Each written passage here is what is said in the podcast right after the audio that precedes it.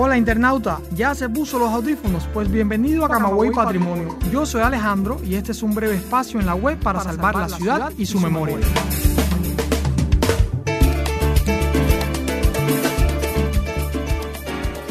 Y mis amigos de Camagüey Patrimonio Podcast, una ciudad como la nuestra, que se enorgullece del buen decir y es reconocida en la isla como cuna de buenos locutores, tiene mucho que contar sobre hermosas voces que hicieron historia en el éter y que aún se mantienen vivas en la memoria de la radio.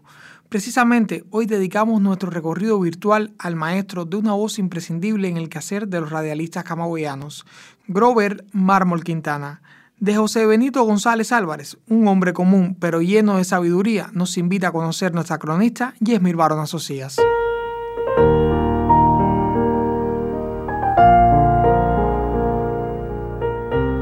Hace mucho tenía una deuda con el experto de la locución camagüeyana Grover Mármol.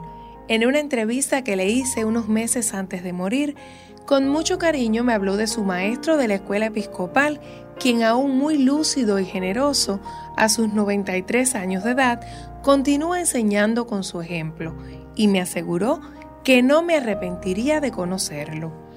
Hace unos días comenté en casa sobre el profesor José Benito González Álvarez y mi interés por conocerle, y resulta que también había sido maestro de mi padre, quien con frecuencia lo visita y se reúnen cada año en abril junto a otros 172 exalumnos para compartir recuerdos. El Colegio Episcopal transformó la pedagogía en Camagüey, la forma de enseñar, eliminando las discriminaciones de todo tipo, de género, eh, de religión inclusive, porque eh, podían en el colegio episcopal había eh, niños, niñas eh, de color o blancas, esto, y había quienes eran, practicaban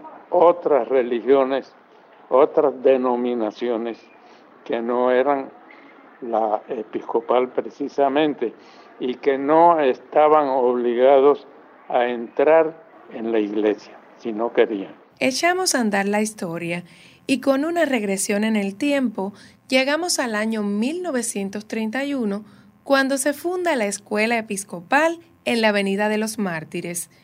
Allí José Benito inició el primer grado. Al poco tiempo se traslada a la sede más conocida, donde hoy radica la secundaria Ignacio Agramonte, detrás del templo episcopal en la propia avenida. Terminó hasta el octavo grado que era el máximo de la institución. Unos años después, al terminar el bachillerato, no pudo pagarse su sueño universitario, por lo que encuentra trabajo en la tienda La Gran Señora vendiendo medias para damas. Allí lo encuentra Mr. Tay, cónsul norteamericano en Camagüey y director de la escuela. Además, su antiguo profesor de aritmética, quien lo invita a regresar, esta vez como maestro? Yo era un maestro joven. Como maestro joven, mis alumnos eran algunas veces más viejos, vamos a decir, que yo. Sin embargo, existía un respeto por el hecho de ser maestro que yo utilizaba en el aula. En el aula me tenían que respetar, yo tenía que ir vestido correctamente con cuello, corbata o guayabera, lacito de manga larga, eh, algunas veces ropa muy incómoda para el clima nuestro, pero eso era para enseñar al alumno, para que el alumno, para que el maestro fuera ejemplo del alumno. El querido maestro no regresó a las aulas luego de 1961 por su vasta experiencia, fue llamado a crear los almacenes de aseguramiento para la educación al inicio de las reformas revolucionarias. Dirigió por un corto periodo de tiempo el Museo Provincial Ignacio Agramonte y finalmente se jubiló en la empresa de ómnibus escolares. Pero dicen sus compañeros y discípulos que nunca dejó de educarlos con su ejemplo de organización, justeza y la intolerancia ante lo ilegal. Se acerca el Día del Educador y creo que esta historia de vida es un lindo regalo para todos los que llevan en su día a día la luz de la verdad.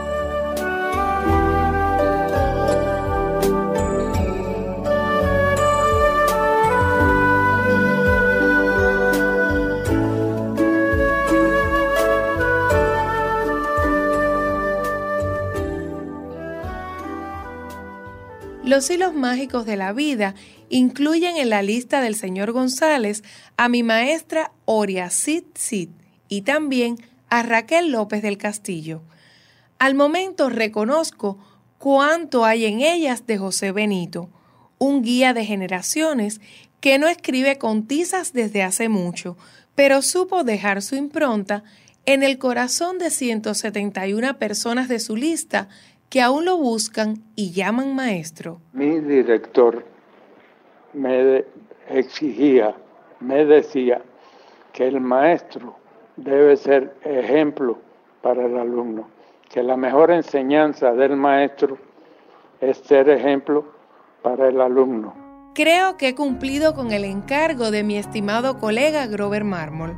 Cuánta razón tenía en que no me arrepentiría de conocerlo. Ha sido un gusto infinito recibir esta clase de cívica en la otrora Colegio Episcopal de la mano de José Benito, donde estudió mi papá y hoy mi niña cursa el octavo grado. Mis respetos para esta noble profesión.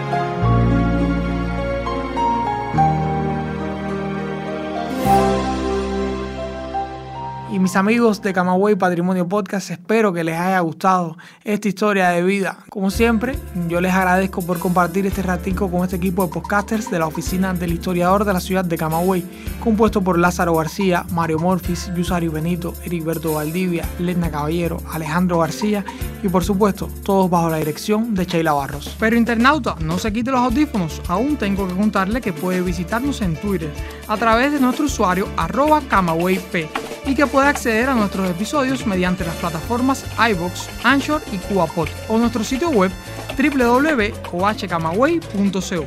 Recuerde que esta es su casa virtual y siempre le abrirá las puertas a aquel que desee conocer o redescubrir Camagüey.